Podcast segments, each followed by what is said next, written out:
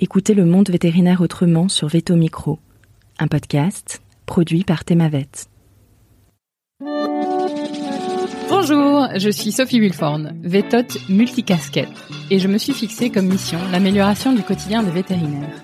Et moi, je suis Marine Slove, vétérinaire tout, journaliste, consultante et cofondatrice de Veto Job. Bienvenue sur le podcast qui rend la parole aux vétérinaires. Grâce à ce média, nous pouvons enfin livrer notre regard sur la profession. Un regard qui nous est propre, même s'il diffère parfois de la version idéalisée bien ancrée dans l'imaginaire collectif. Vous entendrez ici des consoeurs et confrères, praticiens ou non, se confier sur une tranche de leur existence et interroger leur quotidien de vétérinaire. Nous avons voulu ici nous raconter tels que nous sommes, parler de notre rapport au métier bien sûr, mais aussi et avant tout de notre rapport à la vie. Ici, pas de tabou, pas de langue de bois et surtout pas de culpabilité. Vous êtes ici chez nous, mais surtout, vous êtes ici chez vous. Belle écoute Bonjour à toutes et à tous. Aujourd'hui, j'ai le plaisir d'accueillir sur Veto Micro Victoire de Le Salle, entre deux trains. Bonjour Victoire. Bonjour Marine. Alors je suis vraiment heureuse qu'on ait réussi à se retrouver à Paris à mon bureau. On a profité d'un de tes rendez-vous euh, à Paris. Ça a été compliqué puisqu'on a eu des galères de train, mais finalement avec quelques heures de décalage, on a réussi à se rejoindre. Alors la tradition dans ce podcast, c'est que on présente l'invité, donc j'ai mis employé. Victoire, t'es sortie d'Alpha en 2015. Étudiante, euh, tu étais déjà passionnée d'associatif, de médecine rurale et de voyage, puisque tu étais membre de l'ADUNA, qui est l'organisation étudiante d'AVSF, hein, d'agronomes et vétérinaires sans frontières. Tu nous en parleras.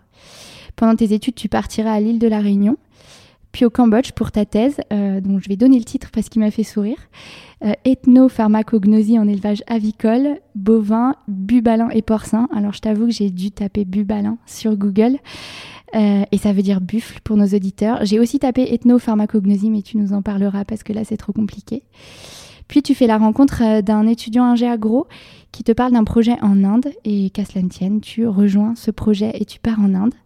Puis en 2016, c'est le début d'une aventure africaine qui va te mener en Zambie, dans un orphelinat d'éléphantaux dont les mères sont victimes de braconnage. Et avec un vétérinaire que tu as rencontré là-bas, euh, tu euh, montras l'association Mélindica, qui est une association française de soutien à l'élevage paysan, hein, une association de solidarité internationale pour laquelle tu travailles toujours puisque tu en es la directrice. Et tout à fait dernièrement, et c'était pas prévu au programme, tu t'es lancé dans une aventure un petit peu différente, celle de la maternité, puisque tu es enceinte de 5 mois. Alors je dis à nos auditeurs que c'était pas prévu parce que même quand je fais des sujets sur euh, les voyages, la Zambie, eh ben on en revient toujours à la maternité. Alors je sais pas, il doit y avoir un truc, peut-être que c'est un sujet euh, énorme sur une profession féminisée, euh, sur des femmes entre 30 et 40 ans. Ça doit être ça. En tout cas, ce, ce projet-là de maternité, il se fait dans un contexte un peu particulier. Et tu m'as dit que ça te dérangeait pas qu'on l'évoque, donc on en parlera également. Alors je te le demande très officiellement, Victoire, acceptes-tu de nous emmener dans tes bagages de vétérinaire aventurière? Oui, avec grand plaisir. bon, ben parfait. Alors, première question, tu n'y couperas pas. Vétérinaire, c'est quelque chose qui te vient d'où? Oh là là, très cliché. Tout le monde répond ça. Hein. C'est vrai? Bon, bah, l'amour des animaux. euh, non, j'ai la chance. Euh, je suis, j'ai donc je suis de Lille, donc je suis une fille euh, citadine euh, à la base, mais euh, j'ai la chance d'avoir un grand-père qui a un bois et en fait, j'ai passé tous mes, tous mes étés, toutes mes vacances et, euh, et tous mes week-ends dans ce bois. Et en fait, euh, la relation avec la nature et les animaux, c'est ça qui me comble depuis que je suis toute petite. Donc ça s'est un petit peu imposé voilà, comme une vocation, euh, comme, comme tout le monde, le métier de vétérinaire. Euh, C'était vraiment par passion euh, pour les animaux et pour le milieu rural. Euh, donc tu intègres Alfort. Pourquoi tu choisis Alfort? Pour la proximité avec l'île, tout simplement. Et à Alfort, euh, ce qui m'a intéressé quand j'ai euh, préparé cette interview, euh, c'est toute la partie avec la DUNA, donc ce que je disais tout à l'heure, hein, l'organisation étudiante d'agronomes et vétérinaires sans frontières. Donc il y avait déjà un attrait chez toi sur cette partie peut-être associative, élevage, mais à l'étranger. Est-ce que tu peux nous en dire un petit peu plus? Oui, alors en fait, c'était plutôt le côté euh, voyage, découverte de nouvelles cultures qui m'a euh, attirée, parce que je voyageais beaucoup pendant mon enfance. Et donc, en fait, c'était un petit peu mes deux passions, l'élevage et le, voyage. Et Aduna, c'était une façon de, combiner les choses. Et le milieu associatif, l'implication de l'humain dans le milieu vétérinaire, c'est venu au fur et à mesure de mes années étudiantes et grâce notamment à Aduna. Est-ce qu'à Aduna, ça existe dans les quatre écoles vétérinaires? Oui, il y a, y a, une, y a une, une, association étudiante représentative de agronomes et vétérinaires sans frontières dans chaque école, oui. Et toi, tu as commencé à t'y investir en quelle année? Dès le début, dès la première année. Il y avait un choix associatif euh, et sportif assez grand euh, à Alfort. Et en fait, ça a vite été une évidence à Aduna.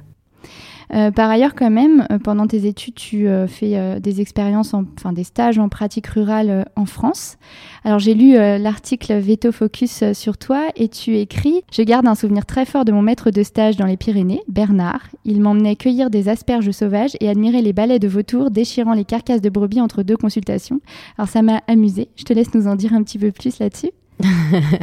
non, mais c'était juste que c'était une expérience euh, sympa parce que euh, voilà, le métier de vétérinaire rural, c'est pas toujours évident, c'est beaucoup de, boulot. Et en fait, là, il m'avait fait découvrir euh, la, la, campagne, la vie à la campagne d'une manière un peu différente. Et, et je me suis rendu compte qu'on n'avait pas besoin de partir très très loin à l'étranger pour, pour vivre des expériences qui nous marquent. Donc finalement, euh, euh, tu commences à découvrir le milieu rural euh, de la, du vétérinaire rural en France. Et pour, pour autant, tu te dis que c'est pas force, que tu iras probablement ailleurs, ou est-ce que tu te dis que tu pourrais bosser en rural en France? J'ai toujours, toujours voulu bosser à l'étranger, au moins avoir une première expérience. Euh, et, donc c'est pour ça que j'ai fait quand même mes stages en France pour acquérir un petit peu d'expérience. Euh, mais après, à chaque, chaque année, j'arrivais à partir à l'étranger et je savais que je voulais commencer par une expérience à l'étranger. J'hésitais entre euh, les dom-toms, c'est pour ça que j'ai fait un stage à La Réunion aussi, et vraiment l'étranger. Et en fait, après, par la suite des, des choses, ça s'est fait de manière assez naturelle. Je suis partie à l'étranger. Et ton stage à La Réunion, c'est un stage chez un vétérinaire rural? Oui, tout à fait. Et qu'est-ce que tu y as appris?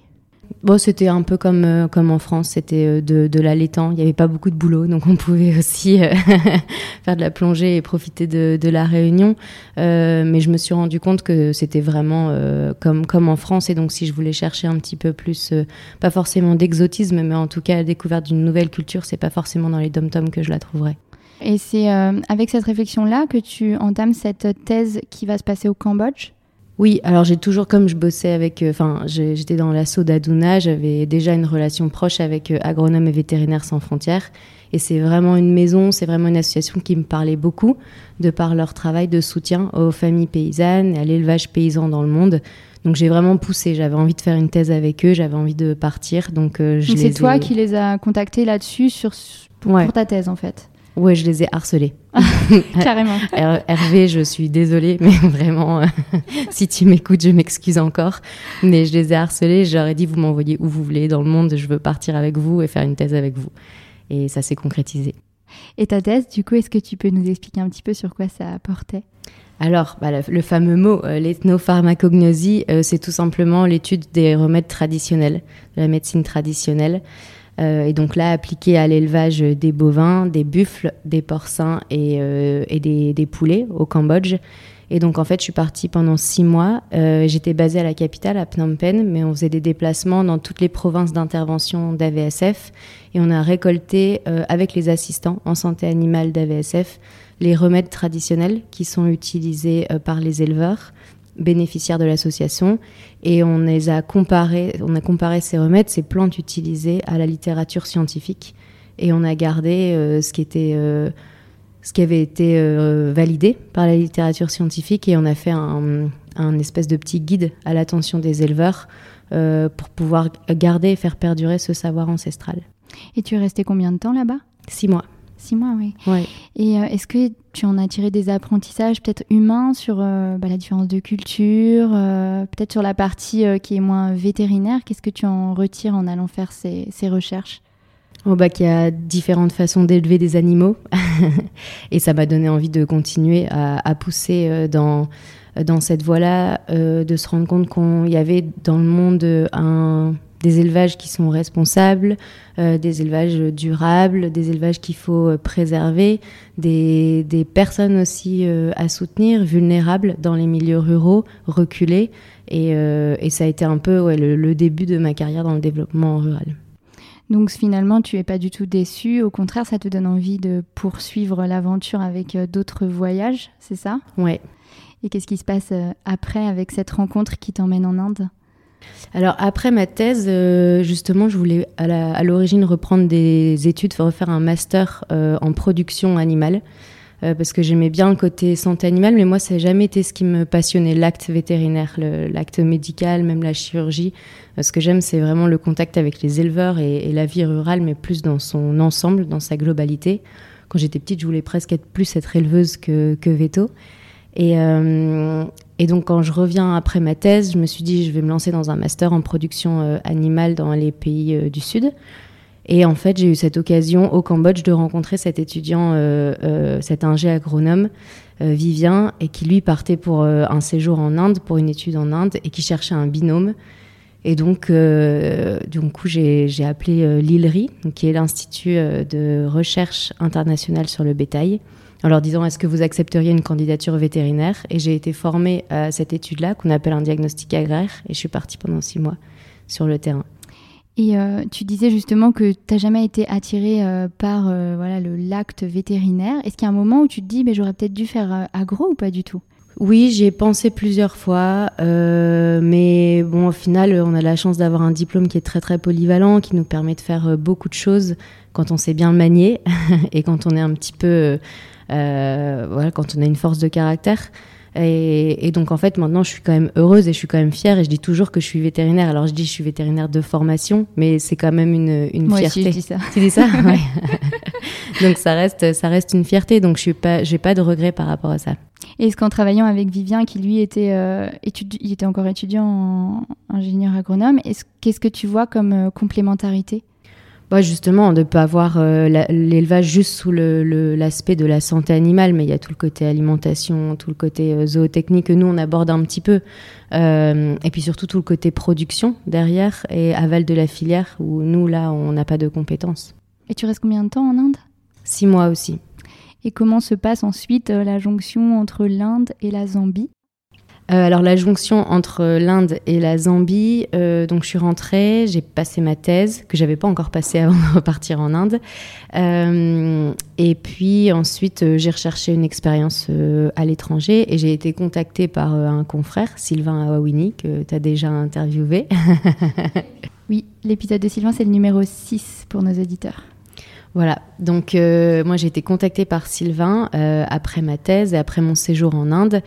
Et donc Sylvain qui travaillait en tant que vétérinaire faune sauvage pour une association de conservation zambienne qui s'appelle euh, Game Rangers International et qui donc lui bossait en tant que veto faune sauvage à la réhabilitation des éléphantaux dont les mères sont victimes de braconnage. Et il voulait, avec son association, avec GRI, développer un petit peu le côté communautaire de, de, de l'association et euh, travailler donc plus avec les communautés qui bordent le parc national de Cafoué. Et au début, il m'avait contacté juste pour avoir des contacts pour AVSF parce qu'il savait que j'avais bossé avec eux. Et en fait, AVSF travaillait pas euh, dans cette partie de l'Afrique. Moi, je lui ai dit, mais moi, euh, je veux bien. Si, si jamais tu as un projet, je suis partante. J'étais en couple avec un vétérinaire à l'époque. Et, et donc j'ai dit par contre il faut qu'il y ait, faut qu'il y ait deux, deux, deux, projets. Et donc euh, on est parti à deux euh, pour euh, travailler sur, un, sur ce projet-là en, en, Zambie pendant six mois. D'accord.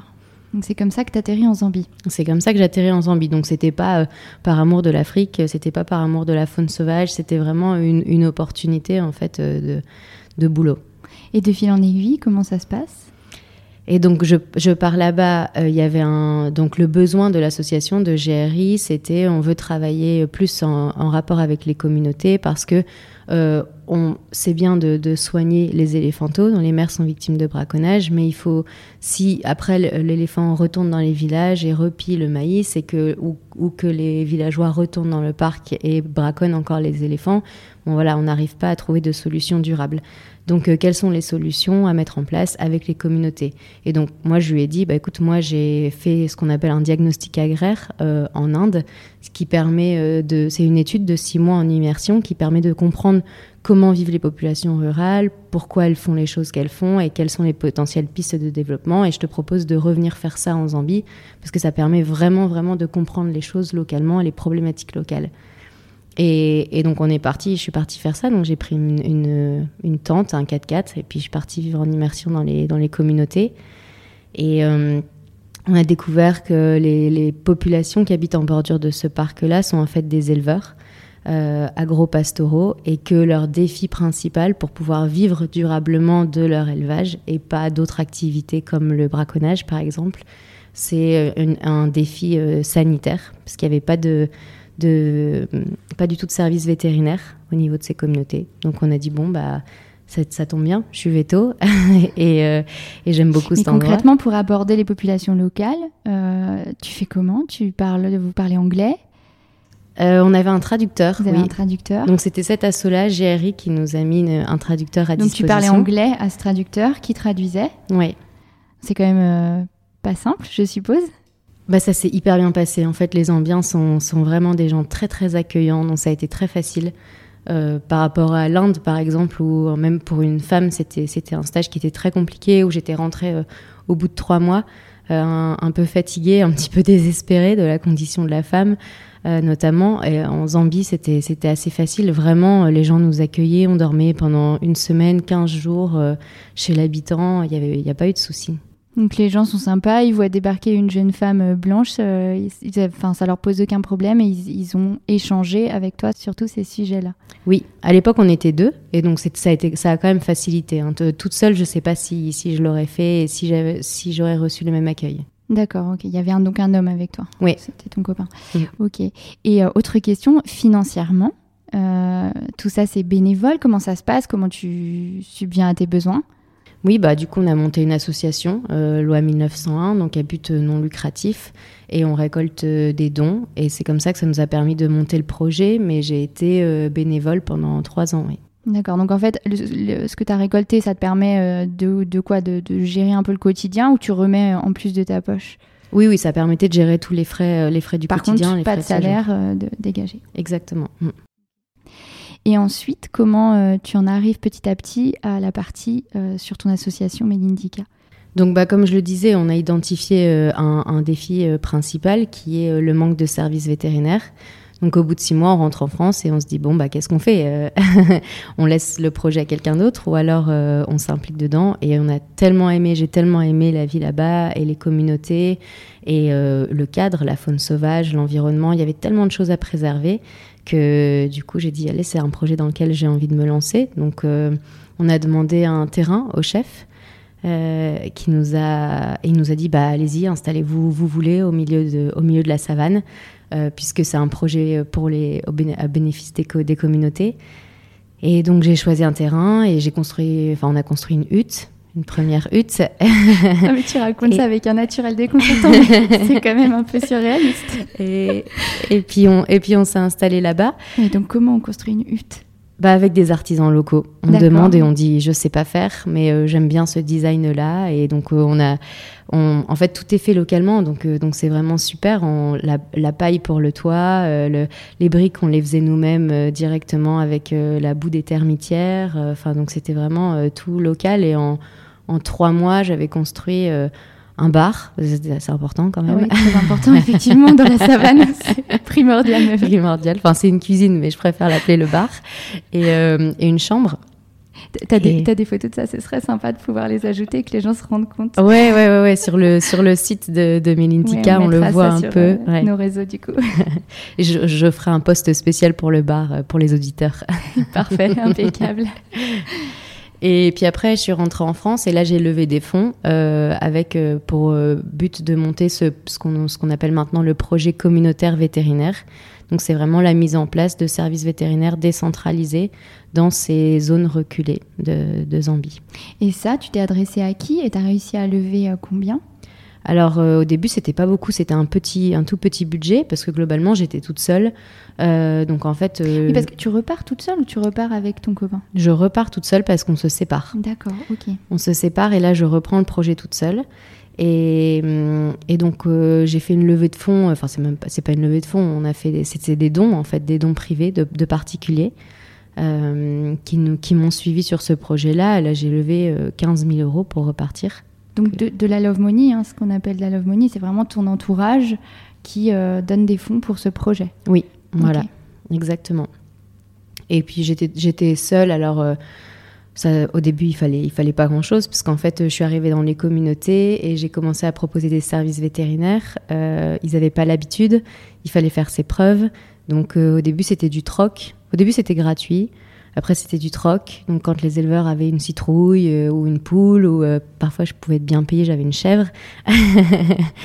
et puis petit à petit, le mot est passé et les éleveurs se sont rendus compte que c'était mieux quand on soignait les animaux, ça, ça marchait mieux.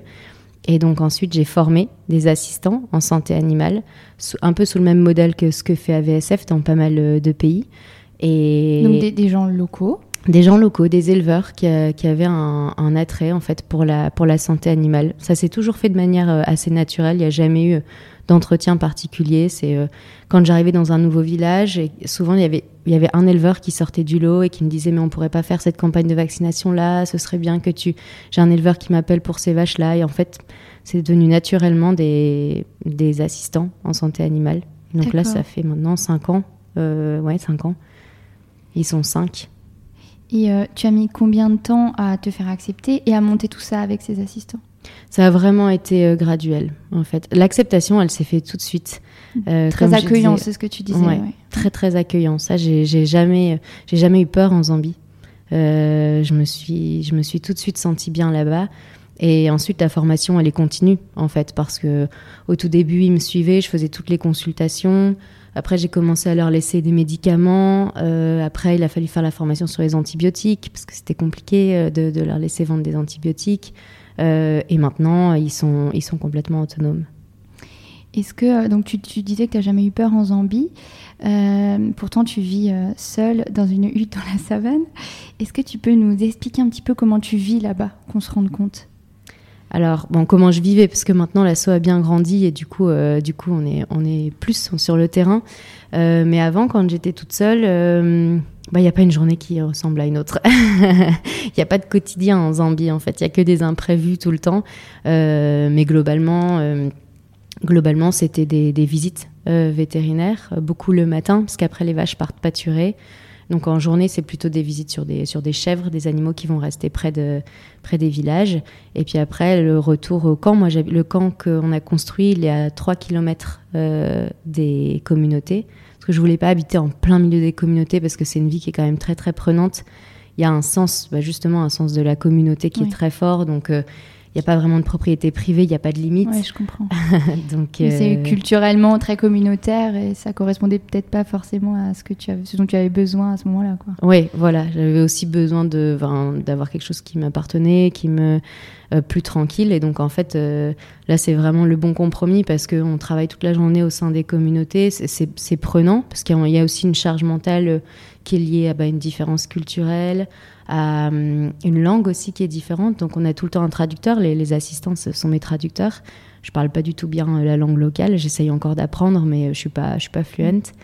Et, euh, et, donc le soir, on est content de rentrer dans sa hutte et d'être un peu plus au calme. Et puis comme on est en, entre le parc et les communautés, on a aussi, c'est aussi un endroit qui est très très apaisant parce qu'il y a de la faune sauvage et donc on se retrouve vraiment en Afrique et c'est très agréable. Et c'est quoi le niveau de confort dans cette hutte L'eau, l'électricité alors, on n'a pas d'eau courante, mais on a un, forage et avec une pompe à main. Et maintenant, Parfait, impeccable. Donc euh, ça marche très très bien. J'ai eu un puits, je ne vais pas revenir sur tout le début, mais au début c'était un puits avec un seau, puis maintenant on a un forage. Euh, et en termes d'électricité, euh, bah, j'en ai longtemps pas eu, et maintenant on a de l'électricité solaire.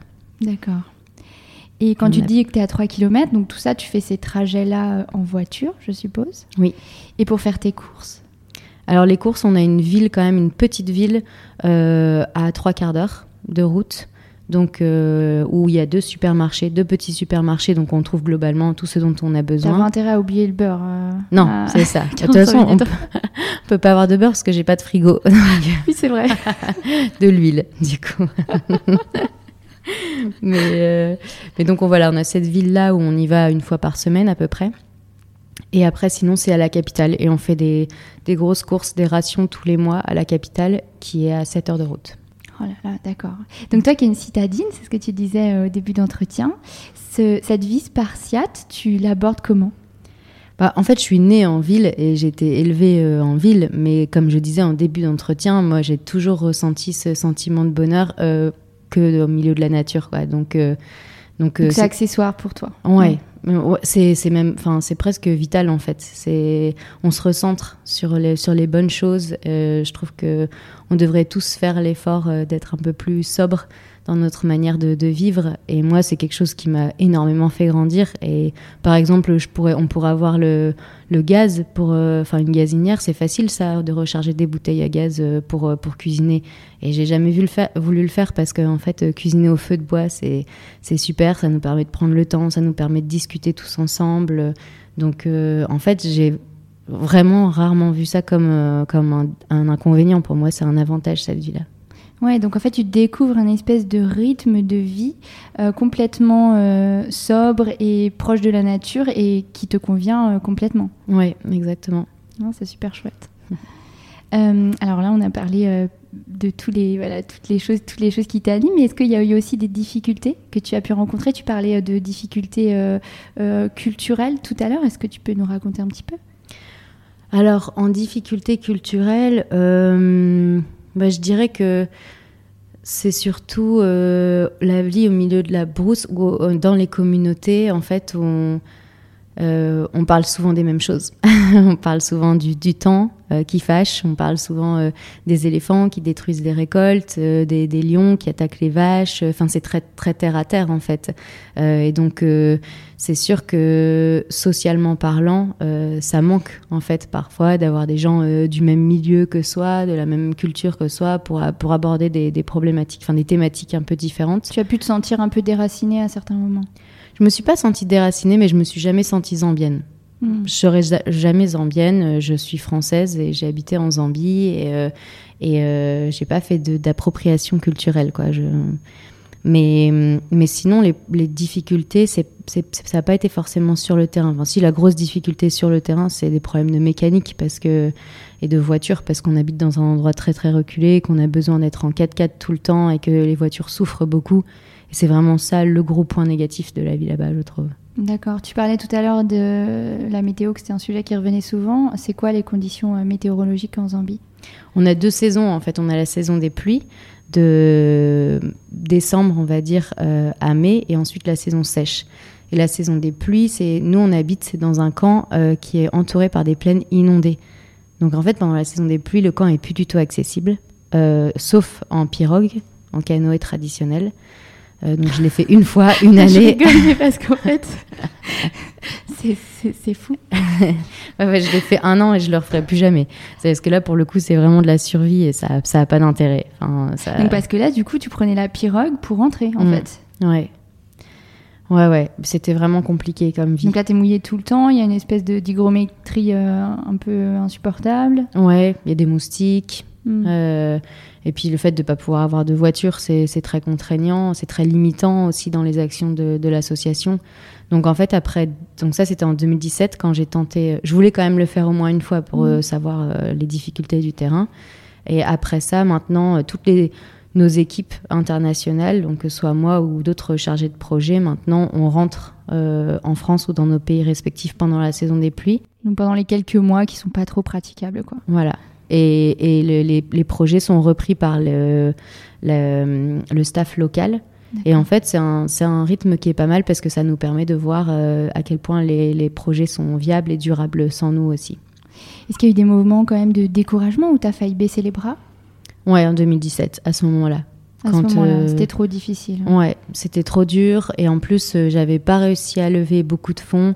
Euh, parce que voilà, il y avait eu cette, cette rupture aussi. J'étais repartie toute seule euh, et, et j'avais pas beaucoup de fonds parce que c'est difficile quand on se lance dans le milieu associatif parce que pour trouver des bailleurs ou trouver des personnes qui nous font confiance, en général, les gens demandent quand même un caution. Voilà, c'est ça, ou un premier abord. Donc soit on te dit t'es trop jeune, soit on te dit ton projet est trop jeune, qu'est-ce que tu as fait avant, soit on te dit je veux bien mettre de l'argent, mais est-ce que quelqu'un d'autre a investi aussi?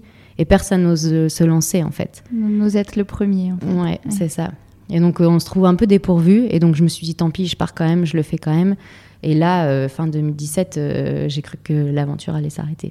Et quand tu racontes ça à tes proches, je pense à ta famille, à tes parents par exemple, c'est quoi leur réaction? Euh, ben, en fait, j'ai de la chance parce que j'ai beaucoup voyagé avec mes parents et ils m'ont toujours soutenue. Mais depuis que je suis toute petite, euh, euh, donc, donc j'ai beaucoup de chance. J'ai jamais eu. Mon père, il disait toujours. Ah, enfin, quand les gens disaient Tu dois être fier que ta fille soit vétérinaire, il répondait toujours Non, je suis fier que ma fille fasse ce qu'elle aime. Et, et, donc, en fait, j'ai deux parents et toute ma famille qui m'ont toujours soutenue dans ce projet-là. Ils sont tous venus sur le terrain. Ils sont venus voir, constater. ils sont tous. Alors, ma maman, elle est venue dès le début. Quand euh, j'ai dit je vais m'installer en Zambie. la conformité de la hutte pour sa fille. Quand j'ai dit je vais m'installer en Zambie, elle a dit ok, attends, je viens voir si c'est safe.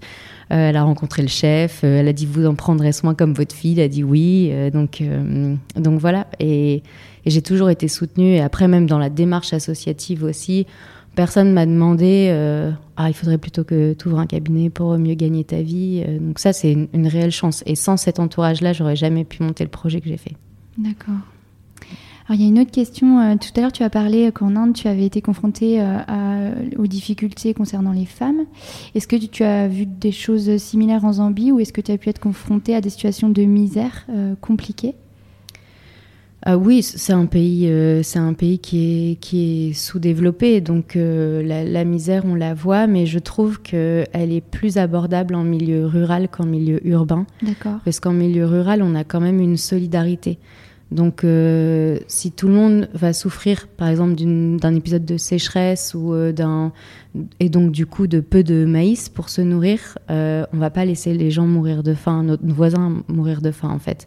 Donc il y a vraiment ce sens de la communauté ouais, ne qu'on trouve pas en ville, je trouve, où en fait on peut avoir des personnes sans abri, des personnes qui sont allongées sur le sol, qui avec des gens qui passent à côté d'eux sans même leur lancer un regard. Donc je trouve que la misère en tout cas la pauvreté rurale, euh, elle est plus facile à aborder que la pauvreté urbaine.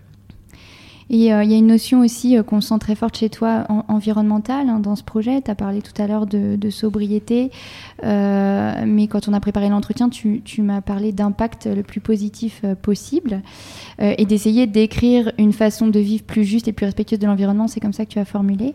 Est-ce que tu peux nous en dire un peu plus sur cette valence environnementale du projet?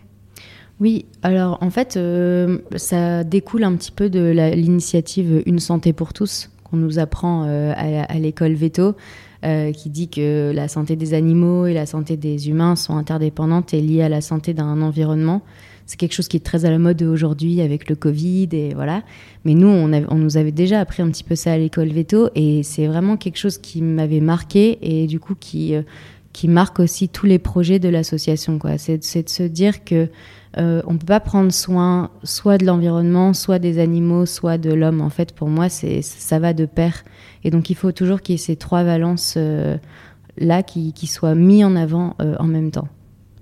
Est-ce qu'il y a d'autres points qu'on n'a pas abordés sur cette partie de ta vie en Zambie ou d'autres anecdotes que tu as envie de raconter? Des anecdotes, j'en ai plein. je crois qu'on pourrait écrire un bouquin. Mais, mais en tout cas, ce que par rapport au projet en soi, euh, tu vois, ça a commencé par un projet vétérinaire parce que c'était mon cœur de métier. Et, et en fait, euh, maintenant, c'est une, une, association qui fait beaucoup plus. En fait, on a développé euh, les actions, on a développé euh, les bénéficiaires, on travaille aussi avec des femmes, on les forme à l'apiculture, on travaille dans les écoles à faire des cours de conservation et de préservation de l'environnement. Et, et c'est l'aventure, elle est chouette aussi pour ça, quoi, parce qu'on est parti d'un truc vétérinaire et puis maintenant on a une, euh, des actions de développement euh, euh, de, en, en, milieu rural qui sont beaucoup plus larges. Quoi. Et est-ce qu'il y a des petites choses au quotidien qui te font te dire que pour rien au monde, tu aurais fait autre chose? Mais non, en fait, je, je, réfléchis souvent à ça parce que on, on, pose souvent la question pourquoi la Zambie? Et en fait, c'est, je pense que c'est la vie nous propose des opportunités et après, je vais pas dire que c'était une chance parce que ça a quand même été une, opportunité. Il a fallu la saisir, il a fallu se dire allez, ok, j'y vais. Et donc tout n'est pas lié à la chance, mais euh, mais je vois vraiment ça comme une opportunité. C'était pas du tout prévu. J'avais pas prévu euh, si on m'avait demandé il y a dix ans quelle serait ta vie, euh, c'était pas ça qui était écrit quoi. Non, mais est-ce qu'il y a des, petites choses qui te font dire, j'aime tellement ça en fait, des petites choses dans ton quotidien qui te font dire, c'est génial, là où je suis arrivée, c'est, ça me plaît, ça me convient? Bah, ce qui me convient, c'est vraiment la valence euh, humaine. C'est vraiment le côté, euh, le côté social. De se dire que que, que tu te sens utile en fait. On se sent utile, que par nos compétences vétérinaires, on peut apporter quelque chose. Euh, je me sens pas très à l'aise dans le modèle de certaines cliniques vétérinaires euh, en France. Euh, je pourrais pas revenir dans ce modèle-là, et donc euh, c'est ça qui me pousse encore tous les jours à me dire j'ai fait le bon choix. Euh, alors aujourd'hui, tu es de nouveau avec quelqu'un, puisqu'on l'a dit tout à l'heure, tu attends un bébé. Euh, tu étais en Zambie. Alors comment ça s'est passé cette rencontre et comment. Enfin, c'est une relation à distance, c'est ce que tu m'as dit en préparant l'entretien. Comment ça s'est passé? Euh, bah, je l'ai rencontré, j'ai rencontré mon conjoint actuel euh, euh, lors d'un de mes retours en France. J'avais un mariage, donc voilà, classique. classique. Et on s'est, ouais, voilà, classique. Et on s'est rencontrés là, et, et, ça a tout de suite bien matché. Mais après, c'était un peu compliqué parce que lui était à Lille. Et moi, je suis repartie en Zambie, donc il y a eu un petit moment de, de, flottement. Et puis en fait, on s'est dit que non, ça valait le coup de, de tenter l'aventure. Donc on a quand même fait trois ans à distance. Et tu revenais tous les combien bah, Pendant la saison des pluies, donc ouais. euh, quand même 5 mois par an. Ouais. Donc là, on faisait 5 mois à deux. Et après, il venait toujours euh, au moins une fois par an aussi en Zambie. Donc on arrivait à se voir tous les 3 mois. D'accord. Et pendant cette, euh, justement ces 5 mois où tu rentrais chaque année, sur quoi tu travaillais du coup? Donc à temps plein sur l'assaut, toujours, ouais. mais, tout sur, mais sur le côté administratif tu regroupais toute la partie administrative à ce moment-là. Voilà, tout ce qui est comptabilité, tout ce qui est euh, levée de fonds pour l'association, tout ce qui est euh, gestion de projet. On faisait bi le bilan des projets de l'année d'avant et puis ce qu'on allait faire pour euh, l'année d'après. D'accord, donc administratif plus euh, ton copain. Ouais, c'est ça. et du coup, aujourd'hui, on l'a dit, tu es enceinte, donc félicitations d'abord. Alors, c'est un aboutissement heureux, mais tu m'expliquais que le parcours n'a pas été facile. Est-ce que tu peux nous en dire un petit peu plus? Oui, alors euh, bah, on a voulu avoir un enfant il y a, il y a deux ans. Et à ce moment-là, donc tu es en Zambie, euh, comment tu te projettes dans un projet de, de maternité? Moi, j'ai toujours été très très intuitive. Donc euh, en fait, euh, je sentais que je voulais pas d'enfant avant, avant ça. Donc c'est vraiment la rencontre avec ce conjoint-là qui m'a fait changer d'avis. Et, et j'ai eu envie d'avoir un enfant et je me suis dit ça, ça, va le faire. On trouvera une solution en fait, parce que j'ai déjà trouvé des solutions pour, euh, pour d'autres choses. Et donc euh, j'ai vraiment une confiance en la vie, euh, je pense, assez incroyable. Peut-être ce rapport aussi proche de la nature que tu cultivais depuis quelques années? Ouais, ouais c'est sûr, possible. Mais du coup, en fait, toutes ces questions logistiques, ça m'atteignait pas trop. C'était, je me disais, et puis en plus, je pensais que ça allait être facile. Donc en fait, je me disais, euh, je vais tomber enceinte et puis euh, je vais euh, faire ma grossesse dans la brousse. S'il faut que j'accouche dans la brousse, j'accoucherai dans la brousse. Enfin, ah oui. ça me faisait pas. ça te faisait pas peur. Non, non, non. Non, j'avais envie que mon petit il ait des, des, des vibes africaines. Enfin, donc parce que ça fait partie de moi quand même. Donc donc accoucher naturellement, toutes ces choses qui reviennent un petit peu en Europe, mais qui en fait là-bas, je pense, sont monnaie courante. Ouais, c'est ça. En plus, je me suis, quand, enfin, ça, on peut s'inspirer aussi de ce que les femmes font là-bas, parce que l'éducation des enfants est complètement différente.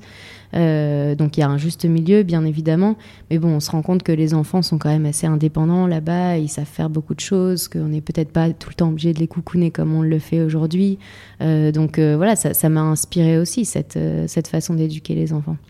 Donc tu te lances dans ce projet de maternité avec sérénité finalement au départ? Oui, oui, oui, en me disant, euh, comme en plus j'étais quelqu'un, euh, je me disais, euh, ça va se faire naturellement. Il n'y a rien de plus naturel que de donner la vie. Et donc pour moi, ça n'allait pas être un processus médicalisé du tout. Et finalement, ça devient un processus médicalisé à quel moment? Bah donc je tombe enceinte très facilement et en fait j'ai fait une première fausse couche dans la brousse à, à deux mois et demi. Ouais, à deux mois et demi. Euh, et donc euh, j'ai commencé euh, à perdre du sang et donc je suis partie à l'hôpital à Lusaka et j'ai fait ma fausse, ma fausse couche à Lusaka. Euh, donc voilà, après je, je, rentre en France et on me dit que, que ça arrive, que c'est c'est sûrement que le bébé n'était pas fait pour, pour vivre et que c'est mieux, c'est mieux comme ça parce que la nature fait bien les choses. Et donc bon, ça c'est quand même une, une, première claque quand on pense que bien tout sûr. va bien se passer. Et tu, et tu gères ça toute seule en, en Zambie au moment où ça se passe, tu es toute seule euh, ouais. Oui, dans la brousse. Et... Ouais, gardes ouais. une expérience un peu traumatisante ou t'arrives à passer au-dessus de ce truc-là? Bah, quand c'était dans la brousse, euh, au début, ça allait parce que, enfin, on regarde sur Google et puis on se dit, ah, des petites pertes de sang, euh, c'est pas grave, euh, ça arrive, on nous dit que ça arrive. Et c'est, en fait, c'est en arrivant à Lusaka que j'ai vraiment fait la, la fausse couche. Et donc ça, ça a été dur parce que c'était de nuit et j'étais toute seule. Et donc j'ai dû aller à l'hôpital toute seule. Et donc ça, ça a été, euh, ouais, ça, ça a été pas évident. Et après, après, je suis rentrée en France. euh, et donc là, j'ai eu euh, de la chance, entre guillemets, parce qu'il n'y a pas fallu faire de curtage. Il n'y avait pas, de, avait pas de, de- de conséquences. De, Ça s'est évacué correctement, naturellement. Ouais, voilà. Et donc, euh, on m'a dit, bon, bah, on peut recommencer. donc, on a recommencé. Et, et là, je repars en Zambie. Parce que, pareil, sur enfin, indication des médecins, il n'y a pas de souci, il n'y a pas de problème. euh, ça, ça arrive. euh, c'est euh, une femme sur quatre, hein, quand même. Ouais, je crois que c'est presque une femme, femme sur 4 ou sur 5. Ouais, c'est ça. Donc, on n'en parle quand même pas beaucoup de nos jours. Vrai. Donc c'est aussi pour ça qu'on tombe des nues quand ça nous arrive. Mais donc on me dit ça arrive, c'est une femme sur, sur 4, sur 5, on repart, on refait. Ça n'a rien à voir avec ton, ton mode de vie, donc tu peux repartir. Parce que ça te vient à l'esprit, ça, que ça pourrait avoir un rapport avec ton mode de vie? Moi non, mais l'entourage oui. Donc c'est des, des remarques, enfin, c'est quelque chose que du coup tu reçois euh, comment? Ouais, c'est ça, c'est des remarques, c'est un peu de pression sociale de dire euh, bah c'est quand même pas euh, tu vas quand même pas avoir un enfant dans la brousse, c'est quand même pas un endroit pour peut-être que tu as mangé quelque chose qu'il fallait pas, bu quelque chose qu'il fallait pas, peut-être que mais moi ça pour moi c'était ça n'avait rien à voir. Oui, d'accord, parce qu'effectivement, sur la partie, il y a énormément d'injonctions sur les femmes enceintes aujourd'hui, sur ce qu'elles ont le droit de manger, euh, de pas manger. Euh, toi, tu gères ça comment? Ou je suppose qu'en Afrique, voilà, le niveau sanitaire dans la brousse, euh, pas le même qu'à euh, à Lille. comment tu gères ça? Bon, bah après, de toute façon, on n'a pas de produits laitiers, pas de charcuterie, pas de, enfin, donc, euh, pas de frigo. Donc, en fait, je mangeais du, du riz et je faisais attention. Et plus, je suis toxopositive. Donc, euh, enfin, voilà, il y avait pas. Et puis, je buvais de l'eau minérale au lieu de boire de l'eau du camp. Oui, donc il n'y avait pas grand risque finalement. euh. Non, et puis, nous, en étant vétérinaire, on est quand même vachement conscient de ces enjeux-là, quoi. Donc, on fait attention. Je faisais plus d'autopsie, euh, je faisais attention, euh, parce qu'on a aussi des, des maladies infectieuses en Zambie qu'on n'a pas en France, euh, type la brucellose. Donc, je faisais attention à tout ça. Et, euh, et de toute façon, après, j'ai fait des prises de sang et c'était, c'était pas ça. Mais, euh, mais dans la tête des gens, euh, il y a toujours cette pression sociale. De, on- c'est, la, c'est la façon dont tu as fait les choses qui, qui vont pas. Quoi, qui- Oui. Faire un enfant, c'est pas anodin. Dans la brousse, c'est pas adapté. Donc peut-être qu'il y a un lien entre les deux. Quoi. Voilà. Et du coup, je, je repars euh, en Zambie, enceinte, euh, une deuxième fois. Je retombe enceinte très rapidement. Et je refais mon, premier trimestre. Euh, tout se passe bien. Moi, j'ai des premiers trimestres euh, horribles, donc enfin euh, vomissements, euh, fatigue intense, nausées toute la journée, blablabla. Bienvenue au club. Ouais, voilà, super. Donc, alors, déjà, c'est- déjà c'est un enfer, il faut le dire pour toutes les femmes. Et en plus, enfin, au fond de la brousse, quand on n'a pas de confort, Ah quand on peut pas manger la nourriture qu'on veut, enfin, c'est, ça aide pas. Mais bon, ça passe. Je fais, je fais le, le premier trimestre et j'avais mon écho à Lusaka, donc à la capitale de- de- du, premier, du premier trimestre, des trois mois, juste avant de rentrer en France. D'accord. Euh, et là, je fais l'écho et on me dit bah, le cœur du bébé ne bat pas. Il s'est arrêté il y a 4 jours. Là, c'est- c'est c'est considéré comme tardif, comme. euh, C'est quand même couches, tardif, hein, ouais. Bah, c'est jusqu'à 14 semaines, les fausses couches précoces. Donc là, j'étais à D'accord. 12 semaines. Oui, donc, d'accord, t'étais un peu euh, à la limite. Ouais. Et, euh, et là, c'était la, là, c'était la plus dure, je crois. Ouais, c'est très dur. T'es ouais. toute seule en plus à ce moment-là. Ouais.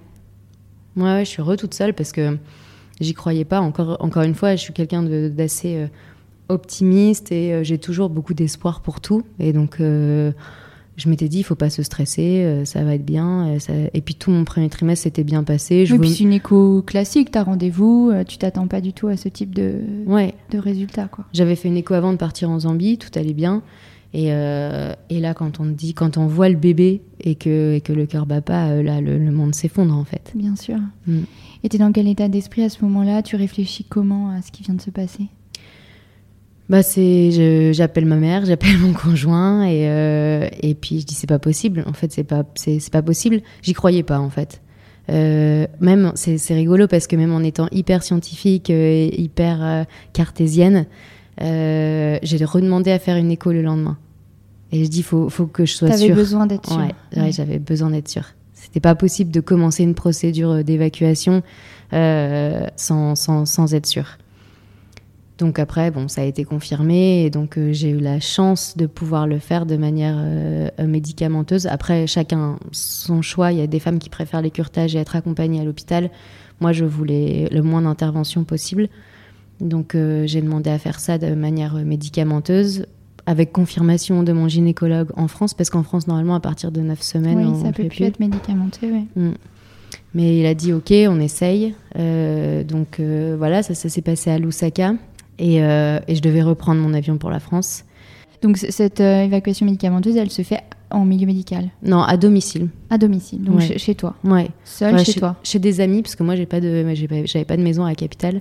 Oui, ah oui, d'accord, dans la capitale, donc Ouais. chez des amis. Chez des amis, quand même, faut quand même être proche de l'hôpital au Ouais, cas où oui, il y a une sûr, hémorragie.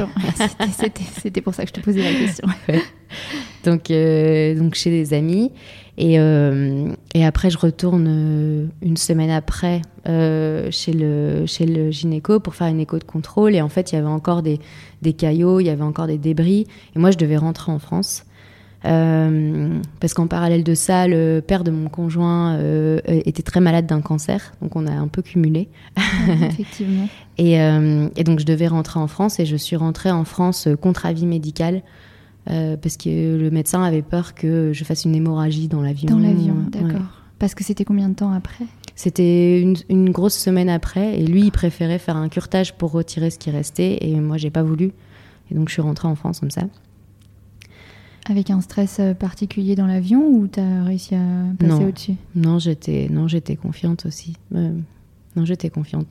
Je me suis dit ça-. Non, je, je me suis dit euh, il faut il faut je trouve que c'est c'est très difficile hein, mais je trouve qu'il faut euh, suivre ses instincts féminins enfin essayer au plus possible parce que bah, moi là-bas c'était un gynécologue qui était un homme qui était très bien hein, très compétent mais euh, voilà il voyait que le côté médical des choses Euh, mais il y a aussi un côté psychologique Bien qui sûr. est énorme et moi j'avais besoin de rentrer en France j'avais besoin d'être entourée Ouais. s'il fallait vraiment faire un curtage, c'était en France que je voulais le faire et pas avec lui toute seule. Donc, euh, donc voilà, tout ça, c'était, pas pris en compte. Donc c'était important de s'écouter.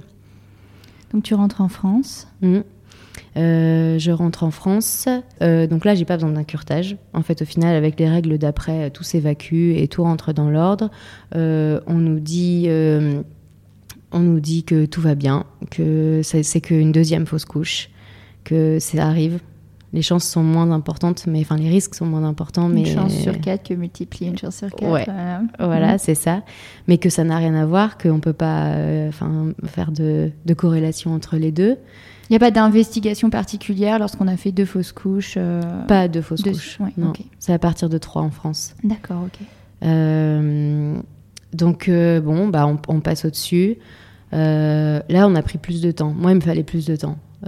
Autant la- entre la première et la deuxième, on a vite réenchaîné parce qu'il y avait vraiment cette envie de fonder une famille. Euh, mais là, en plus, avec la maladie de mon beau-père, il y avait, il y avait trop de choses. Et donc, euh, on a pris. euh, on a Émotionnellement, tu avais besoin de temps. Ouais, Mm. ouais, ouais. Il fallait se reconstruire, en fait. Mhm. Euh, et donc là, j'ai mis en place euh, des projets à distance avec la Zambie. J'ai mis en place des chargés de projet pour euh, faire mon boulot. J'ai recruté des vétérinaires pour, pour m'aider et je me suis dit, ma, ma priorité, ça va être de fonder une famille, d'y arriver et donc je vais rester en France. Donc là, c'est quand on a été en contact avec ton annonce ou on est à peu près quand dans le temps? Non, ça c'était encore avant. Ça c'était encore. ça c'était. Il y a un an et demi, je pense. Un an, ouais, un, an. Euh, et, euh, et, donc, euh, et donc là, je me dis, je reste en France. Comme ça, euh, comme ça on, on retente et puis on verra si c'est vraiment la Zambie, si c'est pas compatible avec, avec mon mode de vie en Zambie. Parce que je fais quand même aussi beaucoup de voitures, de 4x4, de voitures de Donc brousse. ça, ça revient dans un coin de ta tête, en fait. Ouais. Ouais bah, en fait, il y a un moment où on, est- on, veut, on, on met tout en œuvre pour que ça marche. Bien sûr. Et donc, euh, comme ça marchait pas deux fois en Zambie, je me suis dit, euh, il faut tenter en France. Donc finalement, à ce moment-là, tu revois un peu ta liste de priorités et tu ajustes euh, à distance, enfin tu tu t'ajustes professionnellement et tu fais des choses plutôt à distance. Voilà, exactement. Je fais de la gestion, je commence à faire de la gestion de projet à distance. Et en- je retombe enceinte. Et là, je fais tout ce que les médecins me disent. Donc, euh, en fait, il n'y avait pas d'investigation, mais il y avait quand même euh, de la progestérone à prendre, euh, de l'aspirine, enfin voilà. Mm. Des... Donc, ça devient beaucoup plus euh, médicalisé. Médicalisé. On fait des échos plus souvent pour être sûr que le, le bébé va bien. donc c'était quelque chose dans lequel moi je me sentais pas du tout à l'aise mais il fallait le faire. Donc, bon, quand on n'a pas le choix, on le fait. Oui, tu aurais voulu vivre une grossesse naturellement, le plus naturellement possible. Oui, mais ça, il y a un moment où je m'étais résolue. Donc, euh, du coup, je me suis dit, OK, on met, tout, on met toutes ces chances de son côté. Et là, j'ai refait une fausse couche à 9 semaines. Donc, la troisième. Euh, la troisième.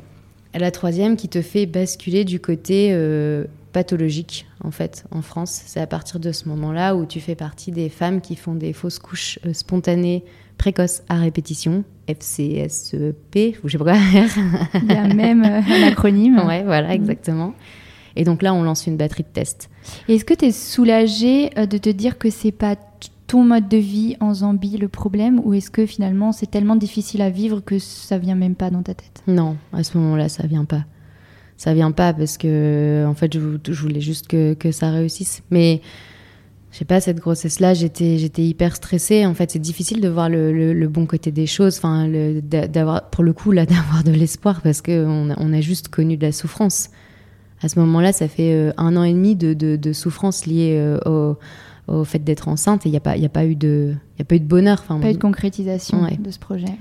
Donc, euh, non, à ce moment-là, là, c'était un peu le. le c'était le moment pas facile. Et, je, je faisais plus de, de parallèle par rapport à ma vie en Afrique ou autre.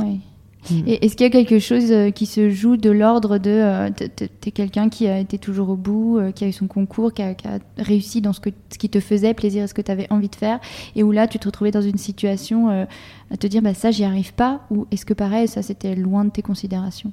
Ah, si, si, ça a été mon, premier échec de toute ma vie. c'est marrant parce que Clémence B, dans l'épisode que j'ai enregistré avec elle, dit la même chose.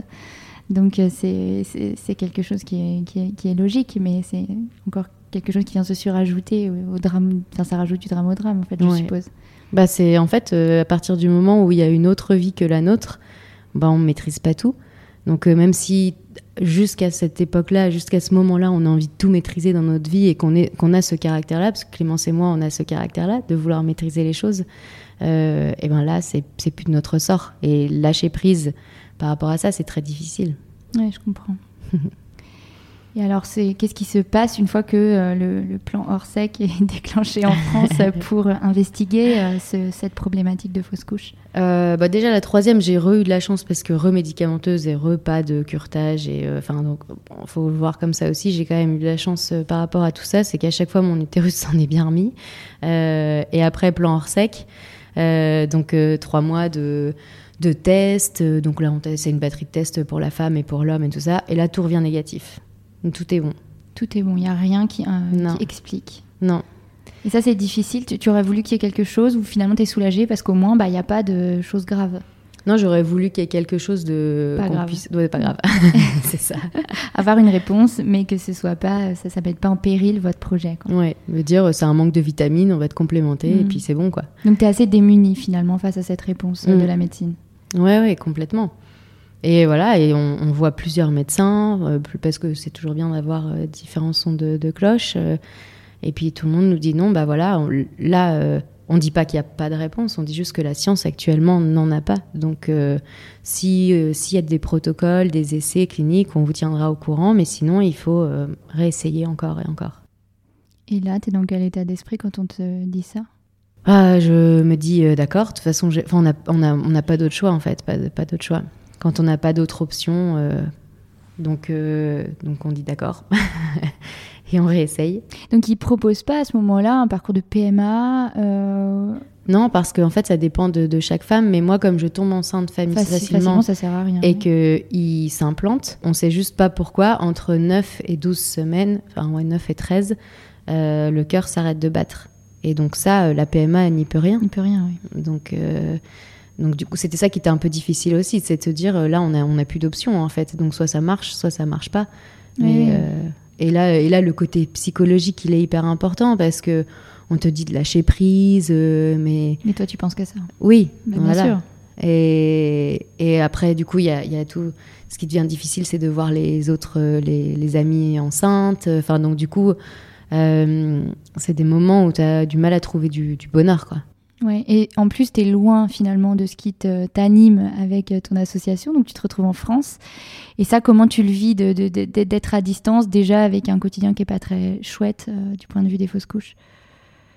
Bon, je me dis que, que c'est la vie, vraiment, et que en fait, euh, la vie, ça va être depuis notre sortie d'école. En fait, je me suis rendu compte que l'école, c'était vraiment une bulle euh, dans lequel on a été très très très privilégié et que quand on sort de l'école, en fait, on se rend compte que la vie c'est compliqué, qu'il y a des hauts, qu'il y a des bas, que ce soit de manière professionnelle ou de manière personnelle et que en fait, euh, quand les vagues arrivent, il faut les prendre, il faut les surfer et puis après ça, ça ira mieux quoi. Mais euh, mais il faut pas faut pas commencer à parler d'injustice ou quoi que ce soit parce que sinon il y a beaucoup c'est des sentiments comme de la colère qui qui arrivent et et en fait, il faut se dire, en fait, mon expérience euh, en Afrique, elle m'aidait à relativiser quand même parce que je me disais, mais il y a des gens qui vivent bien pire que moi.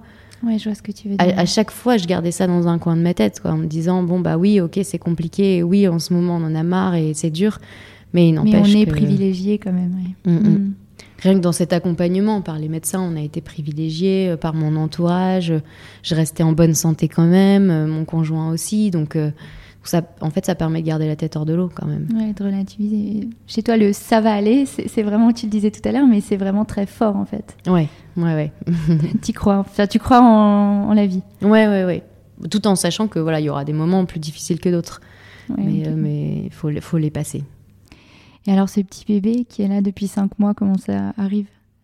Bah du coup tout naturellement.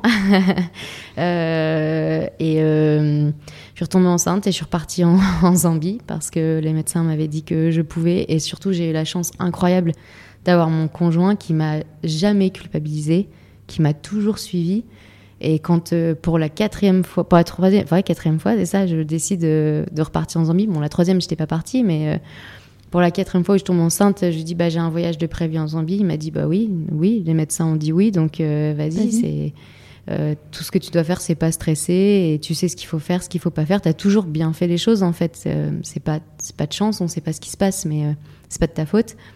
Et donc ça, ça aide énormément. Et donc je suis partie en Zambie, j'ai fait mon premier trimestre en Zambie. Et là, je suis revenue pour faire l'écho en France. Parce que j'ai dit, je fais plus une écho toute seule. ça, c'était trop dur. J'ai dit, je veux plus aller à l'hôpital en Zambie, je veux plus faire d'écho en Zambie.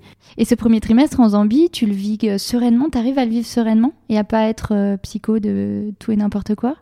Euh, bah, en fait, non, c'était un enfer. En plus, j'étais, c'était une des pires fois, je pense, en termes de, de vomissement, de vomissement, nausées. donc, puis j'ai eu plein de problèmes logistiques par rapport au projet, enfin, rien de rien de grave, mais donc ça a été un séjour très très difficile. Et tes collaborateurs, tu leur avais dit euh, là-bas que tu étais euh, enceinte ou tu as gardé ça pour toi pour pas avoir à raconter si jamais ça tournait mal? Bah je voulais pas le dire mais en fait c'était impossible. C'était impossible, je, vomissais toute la journée donc euh, ça, se voyait quoi. Moi, tous mes collègues l'ont toujours su à peu près à 5 semaines. Hein, donc, je comprends ce que tu veux dire. C'est parfois hyper dur à cacher. Ouais, et puis c'est vraiment. après, ça, c'est un autre débat, quoi. Mais le tabou des trois mois, est-ce que, est-ce qu'on en a vraiment besoin? Est-ce que c'est, je sais pas, c'est le, moment où je trouve où la femme a vraiment besoin d'être entourée. Et puis de devoir le cacher comme ça, pourquoi? Et tes collègues là-bas, euh, ils étaient au courant de tout ce parcours et est-ce qu'ils t'ont entouré justement euh, professionnellement Ils ont essayé de te soulager? euh, Pas tous, non, parce que culturellement parlant, il y a une grosse, grosse différence. Et en fait, ça reste une société très patriarcale quand même. Et donc, en fait, des, des sujets féminins comme ça, on n'en parle pas. Donc j'en parlais avec euh, une assistante, euh, enfin qui est une femme, mais qui m'a elle-même dit euh, n'en parle pas aux hommes. Ouais, c'est des histoires de femmes, ça n'a rien à faire dans le contexte professionnel. C'est ça. Ne dis pas que tu es enceinte, tu le diras, on le verra quand, quand tu auras un ventre qui s'arrondira, mais on, là-bas on l'annonce pas comme ça. D'accord, c'est très différent. Hmm. Et ça, tu le gères bien, le fait de pas trop pouvoir en parler? Oui, parce qu'en fait, au fur et à mesure de ces, de ces fausses couches, euh, c'est devenu un, un, sujet personnel avec mon conjoint. J'avais envie de. au, bout de la troisième, je l'ai dit à tout le monde. Bah, j'ai dit à tout le monde parce que j'avais besoin d'être entourée, j'avais besoin d'être entourée par mes amis, euh, donc euh, voilà. Mais la quatrième fois où je suis tombée enceinte, là je me suis dit ok c'est un truc entre entre mon conjoint et moi, j'ai envie que ça reste privé et donc euh, ça m'allait de gérer ça toute seule en fait. Et puis après je suis rentrée, j'ai fait mon écho en France et il y avait un cœur qui battait. Et il y avait un cœur qui battait. Je l'ai pas regardé mais il y avait un cœur ah, qui mais C'était difficile de regarder. Ouais ouais ouais c'était et j'étais pas toute seule en fait et ça ça fait la, la différence. En fait, c'est quand même un, c'est quand même un parcours de couple, quoi. Bien sûr. Les femmes, on, assume beaucoup, mais euh, je trouve que le couple là-dedans, c'est hyper important. non, bah ça c'est chouette. Et c'était il y a combien de temps? Euh, bah là, euh, ça fait du coup, il y, a, il y a deux mois, début septembre. C'est ça, exactement. Et du coup, là, t'en es où du projet Melindika Donc à distance, il est, il est pas prévu que tu repartes en Zambie avant la fin de ta grossesse? Non, je devais repartir euh, là ce mois-ci, mais euh, les gynécos m'ont dit euh, ce serait bien que tu restes en France. et Jusqu'à la fin du coup Jusqu'à la fin, il te reste six mois, donc ce serait bien que tu les tiennes. Et je suis complètement d'accord. Donc, du coup, ça te frustre pas plus que ça bah, il y a plein de beaux projets en ce moment qu'on met en place et donc j'aurais donc à distance, tu continues à gérer. ok. Donc j'aurais aimé être sur place, mais en fait non, parce que je, suis trop contente d'être ici et de vivre ma grossesse avec avec mon conjoint. Donc donc euh, c'était la bonne décision. Et tu as une grossesse qui n'est pas trop médicalisée euh, ou qui est beaucoup plus médicalisée qu'une femme qui n'a pas vécu ses fausses couches? Non, complètement normale. Donc finalement, tu es dans, dans, quelque chose qui te semble un peu, plus, euh, voilà, un peu plus souhaitable. Après, c'était un souhait parce que la gynéco nous a proposé de nous suivre plus, de faire plus d'écho, mais en fait moi, je trouve que T'en ressens pas le besoin. Non, c'est plus stressant qu'autre chose parce qu'on va te dire aujourd'hui le cœur bat, puis comme avec mon expérience de le cœur battait il y a quatre jours et il bat plus aujourd'hui, euh, je me suis dit en fait je pourrais faire des échos tous les jours, quoi. Donc, bien sûr. Euh, donc euh, il faut vraiment lâcher prise et c'est vraiment le plus difficile dans cet exercice, c'est de se dire bon bah non on me dit que c'est normal, on me dit que c'est une grossesse normale. Euh, c'est plus une grossesse à risque parce que j'ai passé ce cap des trois mois. Donc euh, maintenant, euh, je vais faire un contrôle tous les deux mois comme tout le monde et il faut se remettre dans cette démarche-là. Et eh ben en tout cas, je te souhaite le meilleur pour toute cette fin de grossesse en espérant que tu n'auras pas trop de désagréments. Merci. on va revenir un tout petit peu sur, sur Mélindika il y a pas mal de consoeurs et de confrères qui vont écouter cet euh, épisode. Du coup, c'est euh, le moment d'en profiter. Euh, qu'est-ce qu'ils peuvent faire s'ils le souhaitent pour aider Melindika Donc, je ne sais pas si c'est des dons de, financiers ou de, matériel et comment ils peuvent procéder. Oui, il y a les deux, il y a les deux options en tant que vétérinaire. Donc, soit, soit à titre personnel, on peut faire un don de particulier et qui est défiscalisé, mais sinon à titre d'entreprise aussi, c'est des dons qui sont, qui sont défiscalisés. Et après, pour le milieu vétérinaire euh, proprement parlé, on peut faire du don de matériel. Alors, je ne prends pas de médicaments, parce que le but, c'est aussi que ce soit un projet qui soit euh, autonome et qui soit durable. Et donc, euh, on se fournit uniquement sur place, à la capitale. Mais en revanche, de, du matériel, euh, des, des stétos de rural, euh, des thermomètres, euh, des blouses, des bottes qu'on n'utilise plus, des burdizio, enfin voilà, du matos de, rural qu'on n'utilise plus. Ça, c'est toujours des, chouettes cadeaux à ramener. Parce que c'est des choses qu'on va acheter à Lusaka, mais qui seront déjà souvent de moins bonne qualité et de toute façon qui sont importées. Et c'est des, coûts pour l'association qu'on pourrait, s'éviter s'il y avait un peu de, solidarité dans, dans le milieu vétérinaire. Ce serait chouette. Et comment ils peuvent euh, te contacter pour ça? Euh, Par le site. Sur le site, il y a, mon, il y a une, adresse, euh, une adresse mail. On mettra le lien dans les commentaires du coup. Ou sur les réseaux sociaux aussi. où est-ce qu'on peut suivre tes aventures du coup? Sur Facebook, sur Instagram et par le biais du site, il y a une inscription à la newsletter. On fait une news, mais c'est une newsletter par an mais au moins ça permet, de... ça permet de suivre un petit peu tous les projets. Ok, donc on mettra le lien vers la newsletter. les réseaux sociaux, le, c'est Association Melindika, le nom c'est quoi? Euh, Melindika. Melindika. Melindika et sur Instagram c'est Melindika Zambia. Mm, ok, parfait, on mettra les liens. Mhm. Alors pour la, la, fin de cette euh, interview, euh, tu as dit que tu étais une férue de nature, je pense que tout le monde a bien compris. Et euh, tu me disais en préparant cet épisode que tu t'es formée à la gestion forestière en France, dans le bois familial que tu as évoqué en tout début d'entretien, et que tu viens de commencer à te former en herboristerie et en phytothérapie pour pouvoir faire de la cueillette sauvage et en apprendre plus sur les plantes sauvages culinaires et médicinales. on revient un peu à Bernard et ses asperges là quand même. du coup, est-ce que tu peux nous en dire plus? Euh, ouais, je sais pas trop comment c'est venu tout ça. Enfin, si, avec le confinement, j'ai été confinée en France. J'ai quand même réussi à partir en Zambie euh, pendant en, l'année 2020, mais, mais j'ai quand même été confinée euh, six mois, je pense, euh, chez mon grand-père, dans ce bois-là. D'accord. Et là, je me suis rendu compte que en fait, c'était un bois dans lequel j'avais passé toute mon enfance, que j'avais énormément profité, mais que je connaissais pas. Je connaissais pas vraiment, et, et, je me suis fait la réflexion de me dire je parle de protection de l'environnement, je parle de protection des écosystèmes à l'autre bout de la planète. Et puis en fait, moi, ce bois qui a la chance d'appartenir à ma famille, euh, qu'est-ce que je fais pour le protéger euh, quelle, Quelles actions je, porte euh, sur cet endroit-là et, du coup, ça m'a donné envie aussi de réapprendre localement la flore, de me tourner vers le végétal. Et puis en faisant cette formation de gestion forestière, il y a tout un côté exploitation du bois qui m'a intéressée, mais pas trop parce que c'était, c'est voilà, c'est aussi beaucoup de du profit quoi. On fait pousser des arbres, on les coupe, on les vend, on les emmène en Chine et puis ils reviennent en planche. Bon, j'étais ok. C'était un peu loin de ta philosophie de départ.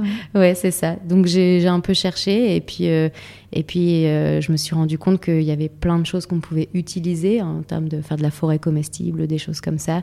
Et c'est pour ça que je me suis décidée de me lancer dans l'herboristerie. Alors c'est vraiment à titre personnel pour l'instant, mais je trouve que ça complète bien euh, et, euh, et, ça reste bien dans, dans, dans ce que j'aime faire. Dans ça te va très bien. Quand je l'ai lu, je me suis dit, c'est parfait.